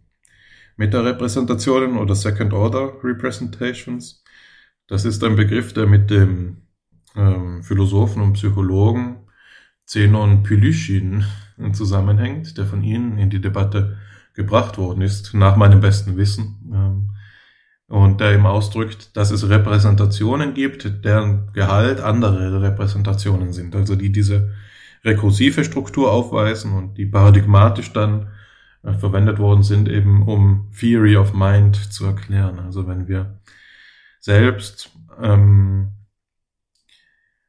Eigenschaften über Geisteszustände attribuieren, dann machen wir das aufgrund metarepräsentationaler Fähigkeiten, da wir abbilden müssen, dass diese geistigen Zustände, die wir attribuieren und auf den anderen eben zuschreiben, selbst wieder über etwas sind, also selbst wieder einen Gehalt haben. Ne? Und so kommt diese, äh, diese rekursive Struktur in den Meta-Repräsentationsbegriff, der hier vielleicht auch angewendet werden könnte für, ähm, für das Problem des Sinnes Esperanto oder eben das Problem des Gemeinsinns. Da könnte man dann sagen, es gibt eben visuelle Repräsentationen, in denen in dieser rekursiven Art taktile Repräsentationen verschachtelt sind und somit wir eine Gegebenheit beider haben im Bewusstsein. Aber auf der Realisationsebene, im kognitiven Flussdiagramm, ähm, ist diese, ist diese äh, Verschachtelung eben doch abbildbar. Das wäre hier eine Möglichkeit, ähm, wie man das ganze Argument äh, aufschlüsseln kann. Ähm, und das kann man dann auch verbinden mit entwicklungspsychologischen Befunden natürlich. Also diese ähm, Fähigkeit zur Metarepräsentation ist ja gerade eine, die zwischen den, dem dritten und vierten Lebensjahr entspringt, entwickelt wird in einem relativ exakt beschreibbaren entwicklungspsychologischen Zusammenhang und die dann auch von den Theory of Mind Theoretikern beschrieben wird als eine quasi wissenschaftliche Revolution im kognitiven Apparat, weil sobald diese Fähigkeit einsetzt, der naive Realismus des Kleinkindes und sein Egozentrismus aufhört und zerbricht, allmählich abgebaut wird und es eben nicht so ist, dass diese äh, Metarepräsentationen jetzt beschränkt werden auf, sagen wir, äh, mentale Attributionen, sondern sich durchstrecken auf alle, auf alle ähm, Repräsentationen, die wir vorzunehmen in der Lage sind und dadurch eben eine Gesamtumstrukturierung des, der, unserer geistigen Vermögen veranlassen. Und wenn wir sagen wollen, der Repräsentationalist löst das Gemeinsinnproblem durch den Begriff der Metarepräsentation, dann geht da mit die entwicklungspsychologische These einher, dass dem Menschen das möglich wird ab dem dritten bis vierten Lebensjahr. Ab da stellt sich erst das Gemeinsinnproblem vorhin, ist es auf, auf alle Fälle so, dass diese einzelnen äh, Gegebenheiten durch die Sinne unverbunden nebeneinander sind. Vielleicht kann man daher die Verwirrtheit der Kleinkinder erklären. Aber um diese, das ist jetzt ein, eine Detailfrage, die auch meine meine entwicklungspsychologischen Kenntnisse dann übersteigt. Da müsste man einen Experten fragen, wie man, wie, wie man sich das vorzustellen hat im repräsentationalistischen Bild des Geistes. Was ich daran hervorheben will, ist, dass das Ganze eine gewisse wissenschaftstheoretische Struktur aufweist, die man, die auch du schon angesprochen hast, die hier im Hintergrund steht und die man ausdrücken kann als das Analyse-Synthese-Modell. Also, das diese Varianten des Gemeinsinnproblems, die wir jetzt kontrastiert haben, du hast die komputationalistische und die konnektionistische genannt, ich habe jetzt die repräsentationalistische noch eingeführt, ähm, die alle scheinen mir auf dasselbe Analyse-Synthese-Modell hinauszulaufen, das sicherlich mit der assoziationistischen Denkart konvergiert oder mit der sensualistischen empiristischen Denkart konvergiert, wo eben die Annahme die ist, dass ähm, wir in der Wissenschaft zunächst etwas auseinandernehmen, aufteilen, analysieren und dann neu zusammensetzen und durch diese, durch diesen Prozess uns erklären, sowohl aus welchen Teilen ein Phänomen ähm, oder ein Prozess besteht, als auch wie diese Teile zusammenwirken müssen, damit sie ihre Funktion im Ganzen erfüllen können. Also das sind Analyse-Synthese-Modelle.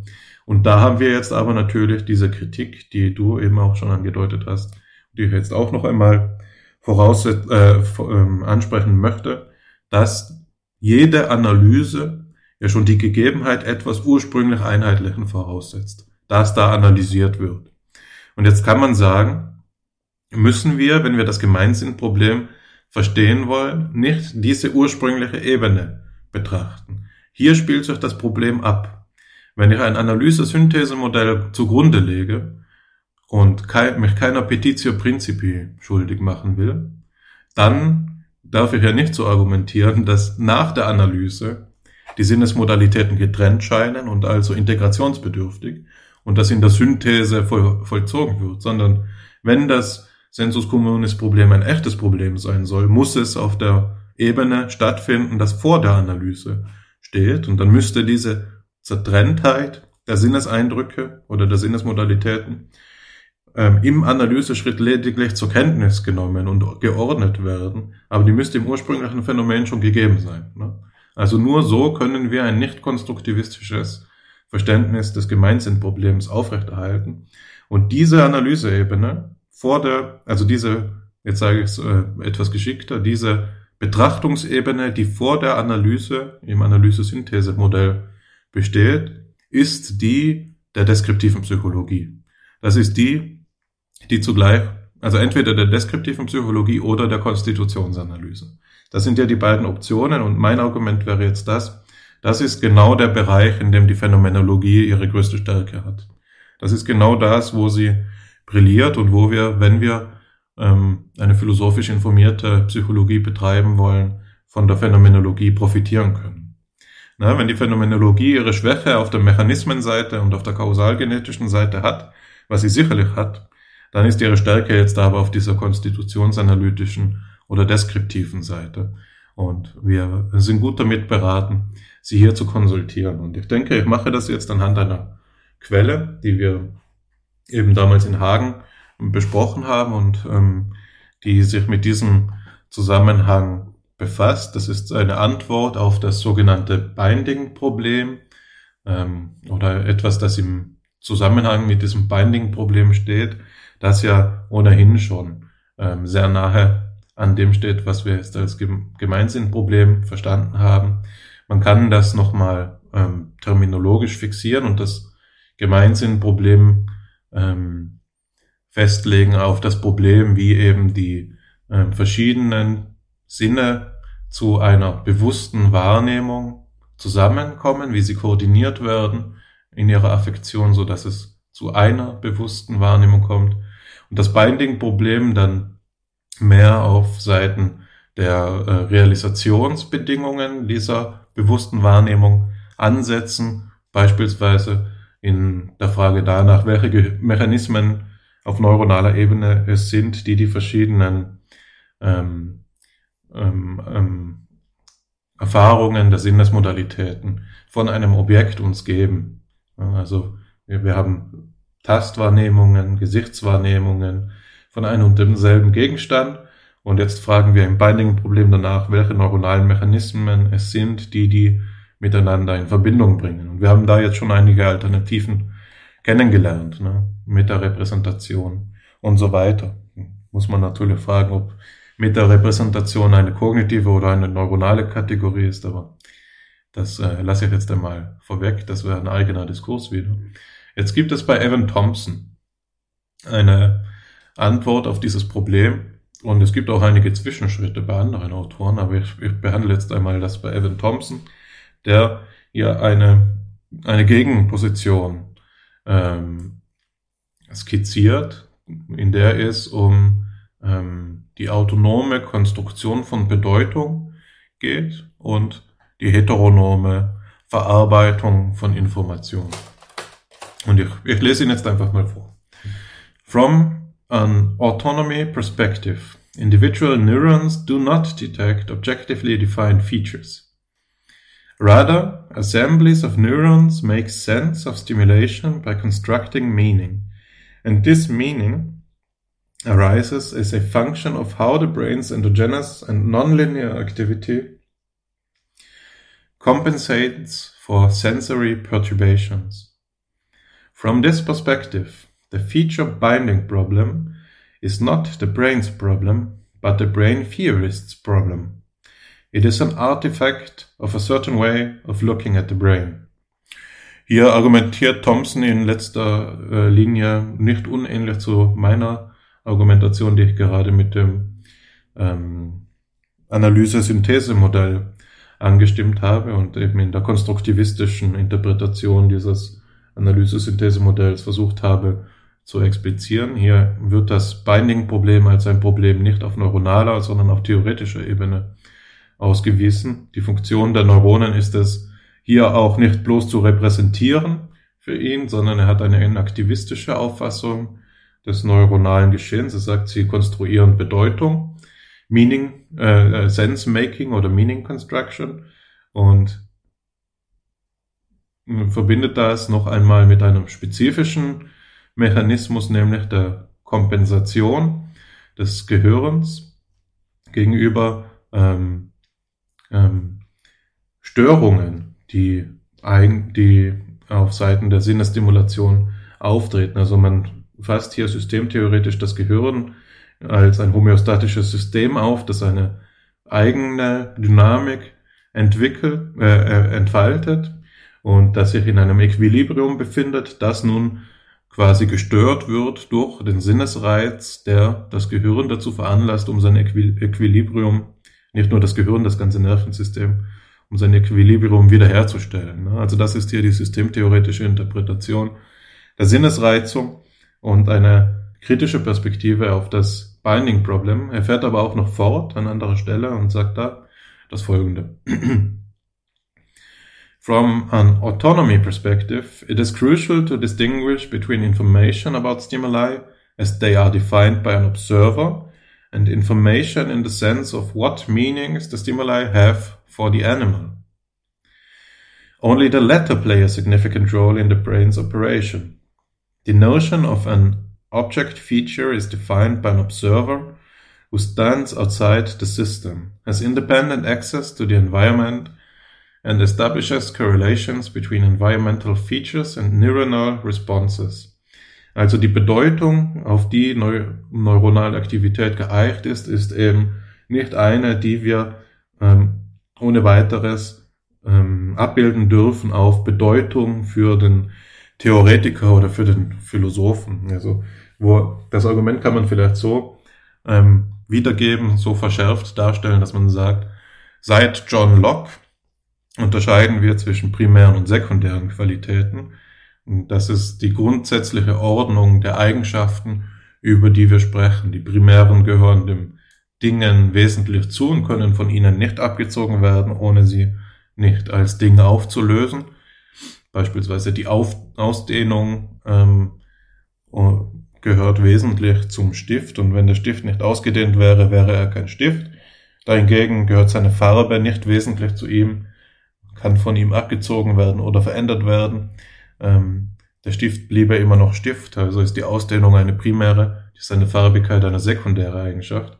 Jetzt würde Thompson sagen, genau darum geht es hier nicht. Wir dürfen nicht annehmen, dass die Neuronen diese Aufgaben erfüllen, die uns als Philosophen interessieren, sondern wir müssen die Neuronen als Subsystem begreifen, das eingebettet ist in eine Organismus-Umwelt-Relation und die ähm, in ihrer Bedeutungskonstruktion, in ihrer Meaning Construction oder Sense Making geeicht sind auf diese Organismus-Umwelt-Relation und zwar insbesondere auf die Bedürfnisse, auf die Überlebenssicherung des ähm, des äh, Organismus in dieser Relation. Und jetzt ist es eben so, dass es wenig, dass es hier weniger verwundert, da, wie es zu einer, einem Binding verschiedener Features kommt, weil es für das ähm, Tier oder für den Organismus eben von höchster Bedeutsamkeit ist, dass es ähm, gewisse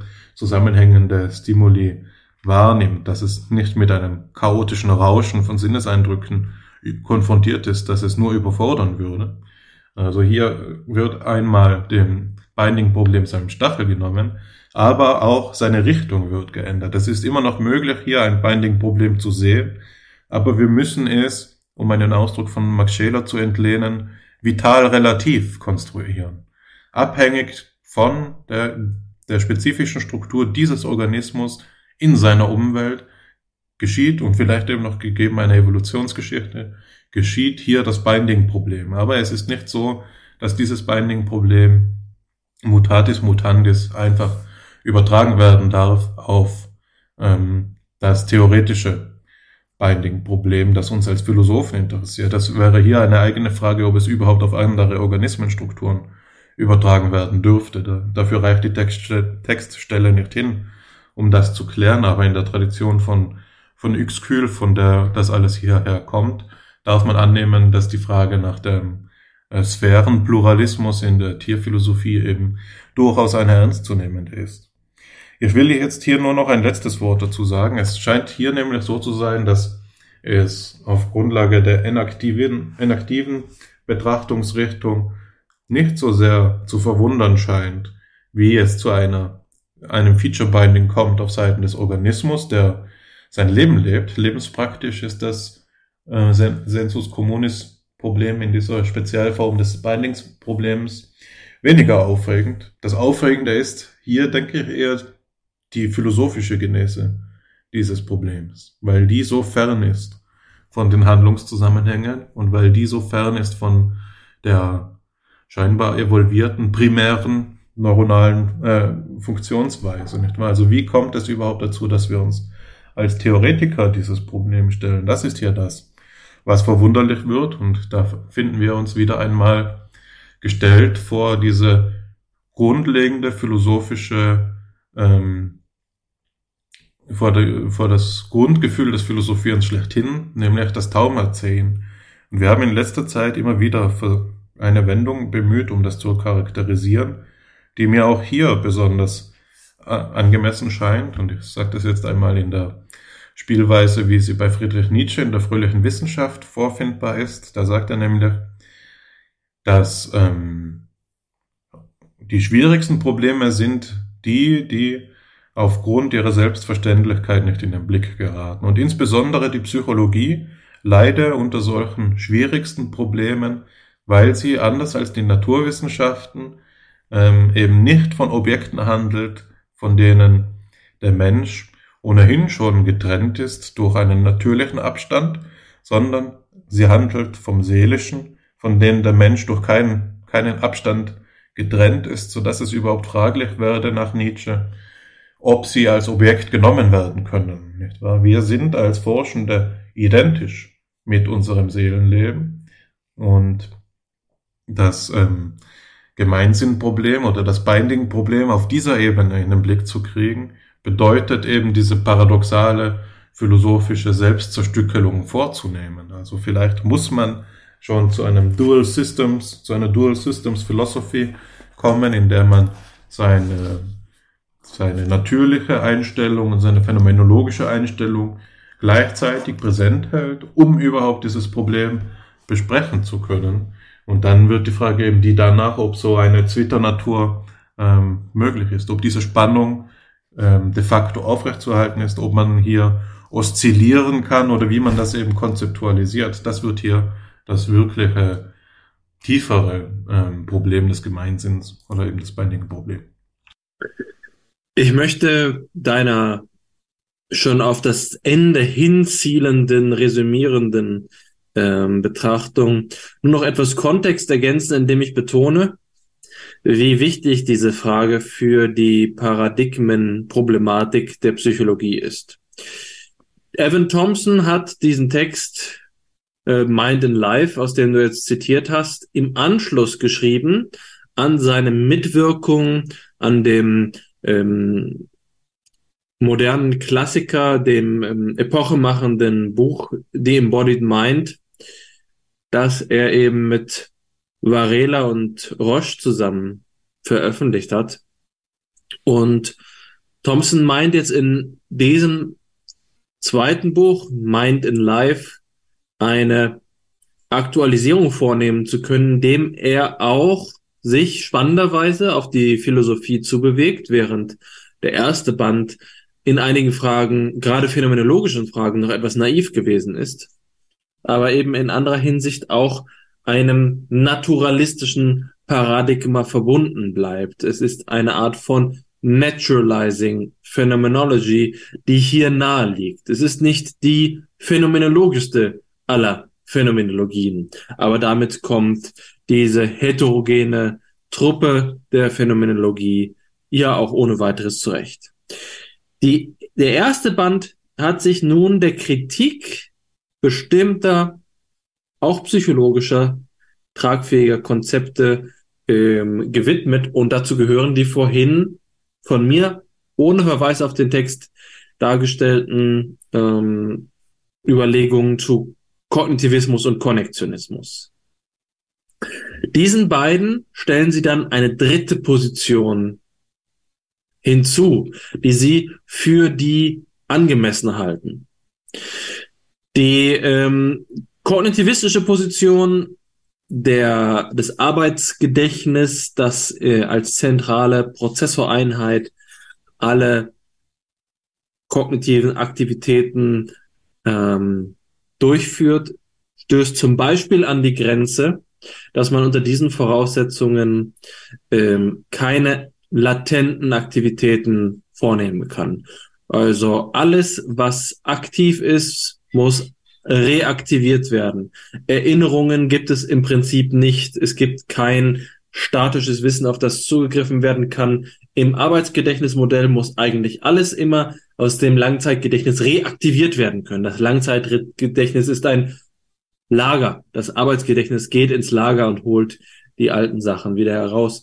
Diese äh, Art und Weise zu denken führt also auch dazu, dass man im Prinzip davon ausgehen müsste, dass ein ähm, Organismus, der sich nicht reizen kann, entweder nicht gereizt wird, weil eben keine afferenten Nerven vorliegen, oder der sich nicht selbst reizen kann, dass der aktivitätslos verharrt. Das ist ein radikaler Aktualismus. Das ist das Problem im Kognitivismus. Der Konnektionismus weicht ihm aus. Der Konnektionismus kann durch die Interaktion mehrerer Ebenen, ja eben durch diese Dezentralisierung erreichen, dass die ähm, dass das System offen für eine Erzeugung immanenter Umwelten ist. Das ist die systemtheoretische Staffelung, die sich im Konnektionismus erlaubt. Das System kann zu seiner eigenen Umwelt werden, deswegen ist es nicht mehr aktualistisch oder nicht mehr auf den Aktualismus angewiesen, zumindest der eigenen Strukturlogik nach. Das führt allerdings zu dem Konzept letztlich, wenn wir auf die phänomenale Ebene zurückblicken, die der Kognitivismus ganz gut abbilden kann, dadurch, dass er einen Symbolismus vertritt, dadurch, dass Informationsverarbeitung ein symbolverarbeitender Prozess ist und sozusagen die phänomenale Ebene eben semiotisch aufgelöst wird, scheitert der Ko äh, Konnektionismus an diesem Problem. Der Kognitivismus hat seine Stärke dort, wo die Symbolverarbeitung eine ähm, unmittelbare Erklärungsoption für die phänomenale Wirklichkeit anbietet. Die, von der kann man halten, was man will, aber es gibt sie zumindest. Der Konnektionismus nimmt jetzt aber die Biologie zum Vorbild und operiert nicht auf, auf ähm, symbolischer Erklärungsebene, sondern auf subsymbolischer Erklärungsebene. Und was dabei entsteht, ist eine Theorie, die man Societies of Mind nennen kann. Societies of Mind, das ist ungefähr so, wie sich hm, jetzt äh, also dem, in, in dem berühmten platonischen ähm, Bild die ähm, die Gesellschaft wie ein Organismus zusammensetzt, wird jetzt hier also auf zweiter Ebene gewisserweise die Metapher erweitert. Jetzt haben wir auch noch ähm, den Geist wie eine Gesellschaft. Das heißt, äh, es ist letztlich ein ähm, plurizentrisches Zusammenwirken, ins in Dialog treten. Es klingt schon fast wie Vermögenspsychologie, nur dass dabei eben nicht die qualitative Eigenheit angenommen wird, sondern eben die funktionale. Die funktionale. Und es ist eben auch keine ähm, äh, substantialistische Auffassung, bei der tatsächlich das Seelenleben gespalten ist, wie in der Vermögenspsychologie, sondern es ist eben eine funktionalistische äh, Lösung. Was dabei aufgegeben wird, ist letztlich das Bewusstsein, das, was man im Englischen mit Self ausdrückt und sich nicht ganz so einfach als das Selbst übersetzen lässt. Die, ähm, das entstehende Societies-Modell ist im stärksten Sinne eben kein Bewusstseinsstrom. Äh, der Bewusstseinsstrom ist nur eine Teilfacette und in ihn dringen manchmal Dinge ein und treten wieder aus ihm heraus. Es ist nur ein minimaler Bestandteil. Das lässt sich wunderbar denken mit einem ähm, Epiphänomenalismus. Das heißt, der, das bewusste Erleben ist nichts weiter als ein Monitor, als eine Anzeige. Äh, und die Prozesse, die in dem Nervensystem ablaufen, gehen weit darüber hinaus. Ganz offensichtlich handelt es sich also um einen Bruch mit aller erstpersonalen Selbstbeschreibung, mit aller Erfahrung, mit aller Erlebnisqualität.